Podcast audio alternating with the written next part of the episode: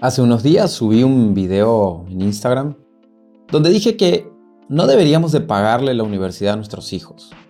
Donde dije que los niños ya tienen 18 y 19 años, ya pueden ellos por su cuenta hacer algún proyecto y pagarse su propia carrera.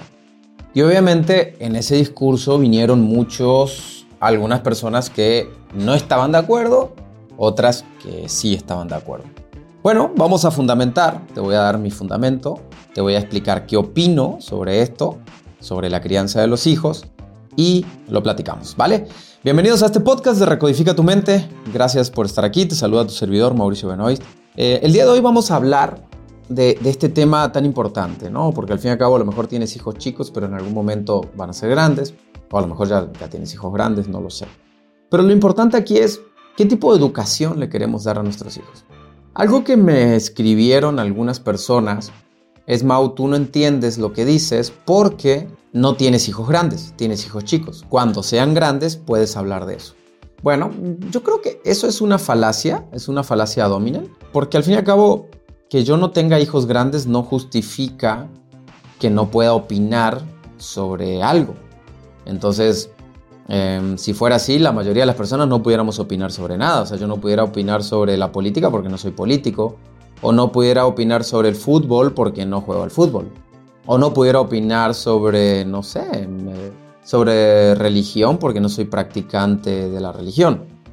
Definitivamente creo que no necesariamente tienes que practicar algo o estar en un lugar para poder opinar sobre algo. Pues pueden haber fundamentos eh, lógicos ideologías, puede haber estudios científicos detrás, puede haber muchas cosas que avalen lo que uno está diciendo. Pero bueno, definitivamente aquí lo importante es que podamos discutir, que podamos poner sobre la mesa el tipo de crianza que queremos dar.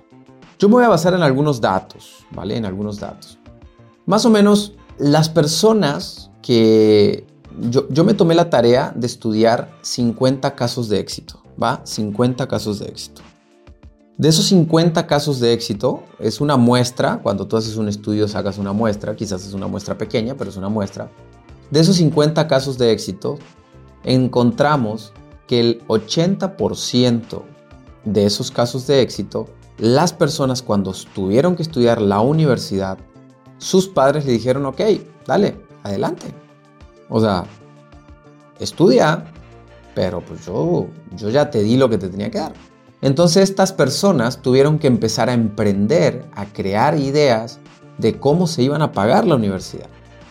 Entonces, ¿qué pasa? Tú estás haciendo que tus hijos a los 18 años creen un modelo de negocio paralelo a lo que van estudiando.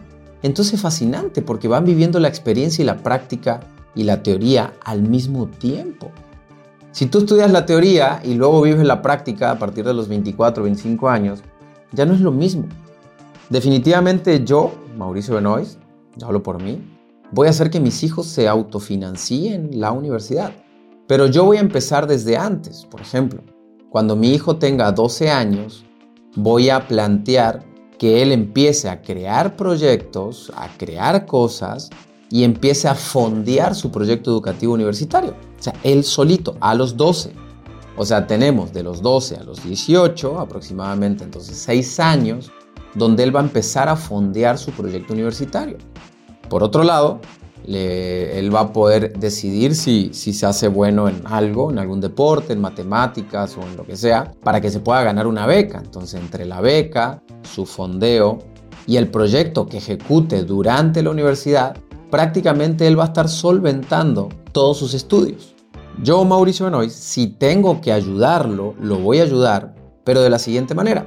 Vamos a suponer que su carrera va a costar, no sé, vamos a poner un número redondo, 100 mil dólares. Y él, entre su fondeo de los 12 a los 18, más lo que, lo que trabajó y los proyectos que hizo durante su carrera, juntó 80 mil dólares. Vamos a suponer que yo lo tuve que fondear con 20 mil dólares. Estos 20 mil dólares se los voy a entregar a modo de préstamo, ¿vale? A modo de préstamo, sin intereses, pero a modo de préstamo. Porque él me los va a tener que regresar cuando salga de la carrera y empiece a trabajar. ¿Qué estoy forjando ahí? Estoy forjando la realidad de la vida, raza. Estoy forjando que, que viva la vida como es. Allá afuera nadie le va a echar la mano, nadie le va a venir a regalar nada. Creo que no es lo mismo empezar la vida tomando en serio la vida a los 12 años, como le voy a hacer yo, a los 18, cuando ahora sí se tiene que hacer 100% responsable, que, que, empezarla a los 24 o 25. Yo la empecé a los 24 o 25. 24 cuando me vine a México, yo recién ahí entendí lo que era pagar una renta. Yo recién ahí entendí lo que era pagar mi propio celular. Yo hasta los 24 años, pues sí trabajaba, pero mis papás me solucionaban muchas cosas y yo no tenía para pagar el celular, pues ellos me lo pagaban. O si no tenía para salir el sábado con mis amigos, pues ellos me daban ahí mis, mis pesitos para irme de fiesta. Pero, ¿qué pasa si esa vida arranca a los 18 años? Ya es grande, ya es mayor de edad. Ya estamos en una nueva era. A los 18 años los jóvenes hoy, yo tengo clientes, no son muchos, porque mis clientes van desde 30 a 30 y algo para arriba, pero de repente llegan jóvenes de 18 años pagándose sus carreras, eh, haciendo proyectos. El otro día me tocó conocer un chavo de 16 años que hace marketing digital y el chavo gana como 3 mil dólares mensuales. 16 años. ¿En qué momento tenemos que empezar la vida? Yo prefiero que mis hijos empiecen a los 18 que empiecen a los 24. Al fin y al cabo es una carrera, es una carrera, la, economía es una carrera, eh, las finanzas es una carrera, es un proyecto de vida. Y yo quiero que saque ventaja, que saque ventaja ante los demás. Claro, no quiero que deje de estudiar. Y ahí es donde voy a entrar yo, a hacer todo mi coacheo para que no dejen de estudiar, para que terminen la universidad, quizás para que luego tomen su maestría, su doctorado. Sin embargo, él, a él o a ella le tiene que costar. Entonces, es una falacia que tú vengas y me digas, Mauricio, no puedes opinar porque tus hijos están grandes, están chicos, perdón. Es una falacia, claro que puedo opinar. Me puedo basar en estudios, 50 casos estudiamos nosotros. Acuérdate que yo tengo un centro de investigación de la conducta humana y en el centro de investigación de la conducta humana lo que hacemos es analizar para sacar nuestros propios métodos. Tomamos muestra de 50 empresarios y del cual 50 empresarios, el 80% había pagado en gran medida sus estudios universitarios. Si bien no todos habían pagado el 100%, se habían pagado en gran medida sus estudios universitarios. Entonces yo creo que no debemos de dejarle la vida fácil a la gente, a los hijos. Creo que, eh, y ahora te pongo otros ejemplos, ¿no? Creo que tenemos que hacer que, que se den cuenta que les cueste. Yo le he dicho siempre a mi hijo que él hasta los 18 años depende de mí, de los 18 para adelante ya no depende de mí, que el dinero que yo tengo es mío, no es de él, que si el día de mañana él quiere hacer una empresa, me presente un proyecto como si yo fuera un inversionista, a ver si me interesa invertir con él, a ver si, si quiero invertir con él, y en qué rendimientos me los va a dar, hacer un contrato con él para que, para que él se sienta responsable del trato que hizo conmigo. Porque al fin y al cabo mi papá me prestaba, pero yo nunca le devolvía, pero porque no me exigía. Entonces, quieras o no, esa educación no me sirvió tanto. Hay muchas cosas de mis padres que me sirvieron, pero esa en particular no me sirvió.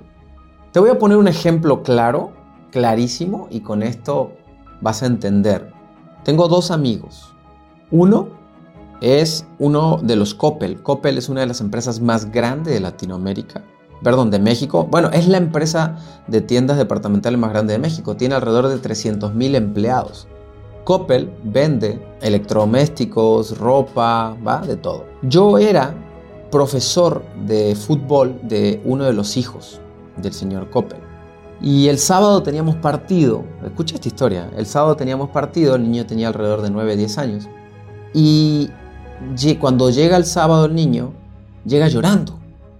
Y yo me acerco al niño y le digo, ¿qué pasó?